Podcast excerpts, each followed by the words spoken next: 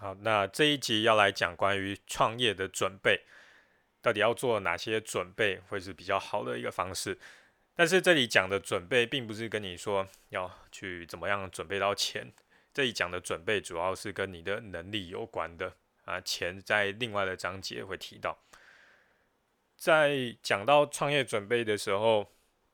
呃，通常会有两种建议的方式，最常听到的建议方式就是第一种。他会建议你说：“哦，你现在相关的产业做一下，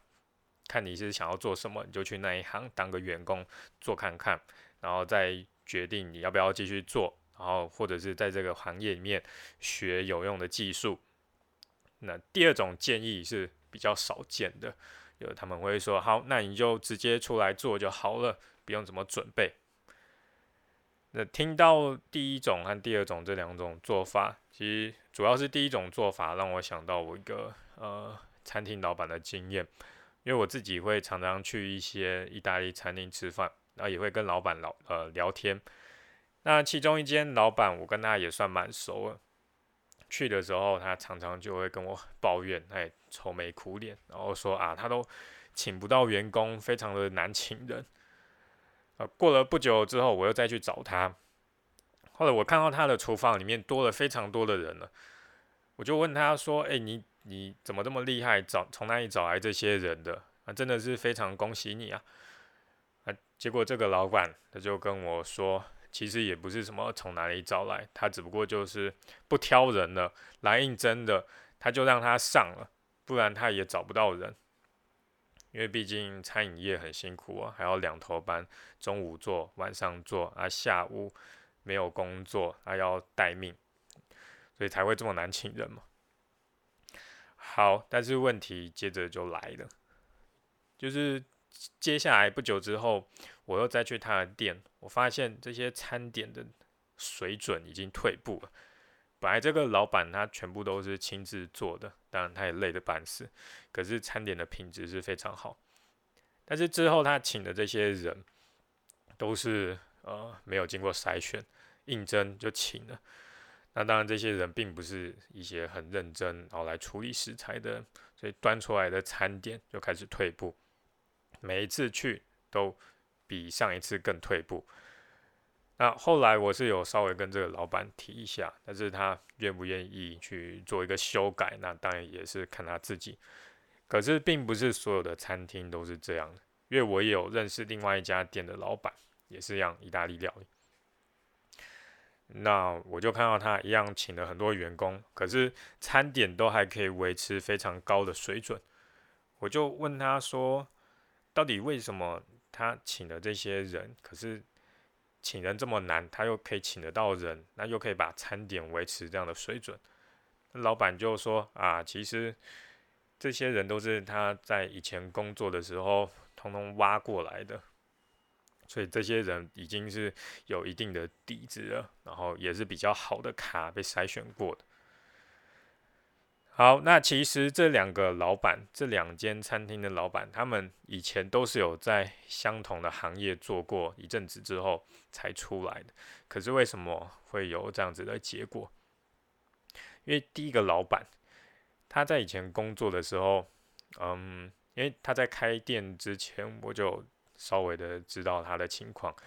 他在第一个工作的时候，他只有学会技术，那。人脉啊，什么管理的技巧那些，几乎全部都是零。但是第二个老板，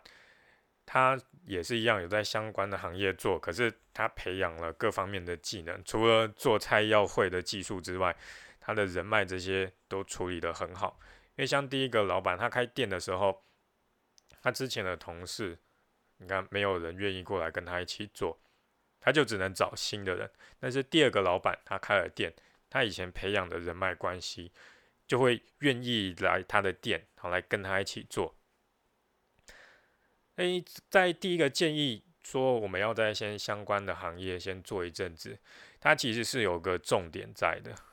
就是你真的去了相关的产业做之后，你不能就只是早上去上班，然后下班啊把这些技术学会，只是学技术那是完全不够。你应该要像第二个老板一样，尽量的培养你的人脉关系，跟同事打好关系，还有去认识这些进货的厂商，还有这些客户。那认识客户，并不是说你以后要抢这些客户啊，而是多认识一些人，对未来总是有好处的嘛。除了人脉之外呢，还有你那间公司做事的 SOP 啊、工作流程，还有它的商业模式、管理的方法，怎么真人这些，通通都要去想办法学。那当然，那个你的主管或者是老板不可能会教你这些东西，所以你就要自己去多问。然后多观察他们是怎么做的，甚至是用偷学的方式把这些技术赶快学到，不要就只是学工作上该有的技能，那样子完全不够，技能就只是基本而已。好，接下来第二个，呃，大家会给的建议就是直接出来做。我必须很老实的跟你讲，我自己就是。用这样子的方式，当初我在决定要开这个贝壳街蛋糕的时候，其实我就只是单纯的喜欢吃，我完全都不会做蛋糕，任何一款都不会。那等到决定要开这个公司之后，我才去找一个师傅，然后请他教我一个巧克力蛋糕。那我再把这个巧克力蛋糕的配方，自己花了很多的时间来调整，调到我自己最满意的程度之后，然后才出来卖。所以在刚开业的时候，我就只有卖一款蛋糕而已。那那时候就有一些人会怀疑说：“哎，你这个是不是饥饿行销？就只有卖一款？”那其实不是，因为事实上我那时候就真的只会做一款蛋糕而已。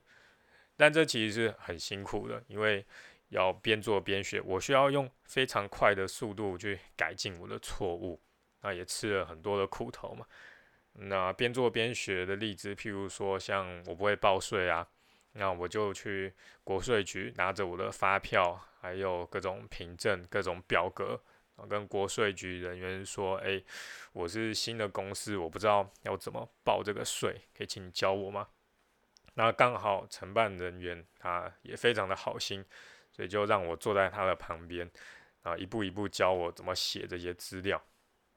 还有像真人也是。一开始我根本不知道要怎么真人，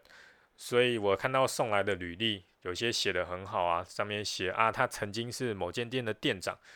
看到这种履历都让我觉得，哎，我怎么这么幸运啊？一个新公司竟然有店长等级的人来应征，然后后来我才知道，嗯，这些很多都是骗人的，而且履历上面很多这些写着自己是店长资历的这种人。他们要么不是放鸽子，要么就是八面玲珑，或者是做事非常烂。呃，不过我并不是说有当店长的人都不是好咖，而是说刚好我遇到的这些都非常的差，而且他们可能就是在履历上面骗了我。那以前我就不知道怎么分辨嘛，啊，什么都是要赶快学。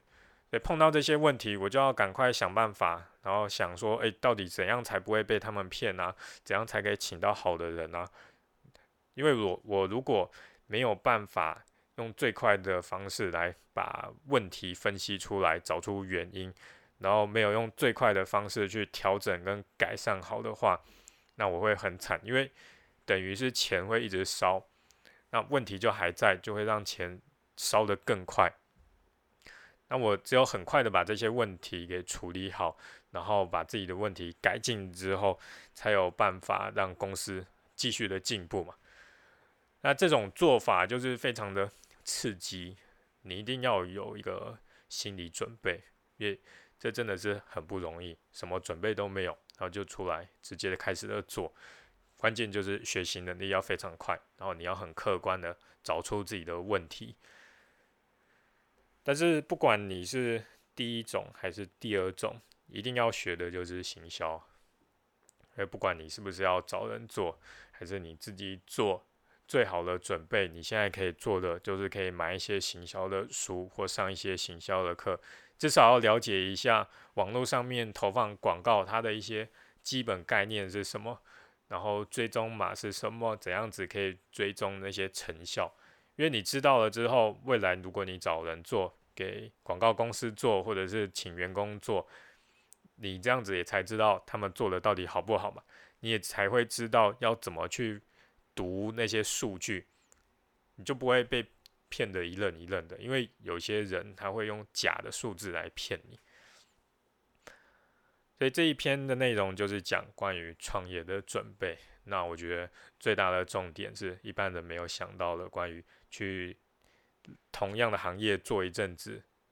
那你一定要在这段时间好好的偷学所有的东西，不是只有你工作上的技能，这样子真的才会对你的创业准备是有帮助的。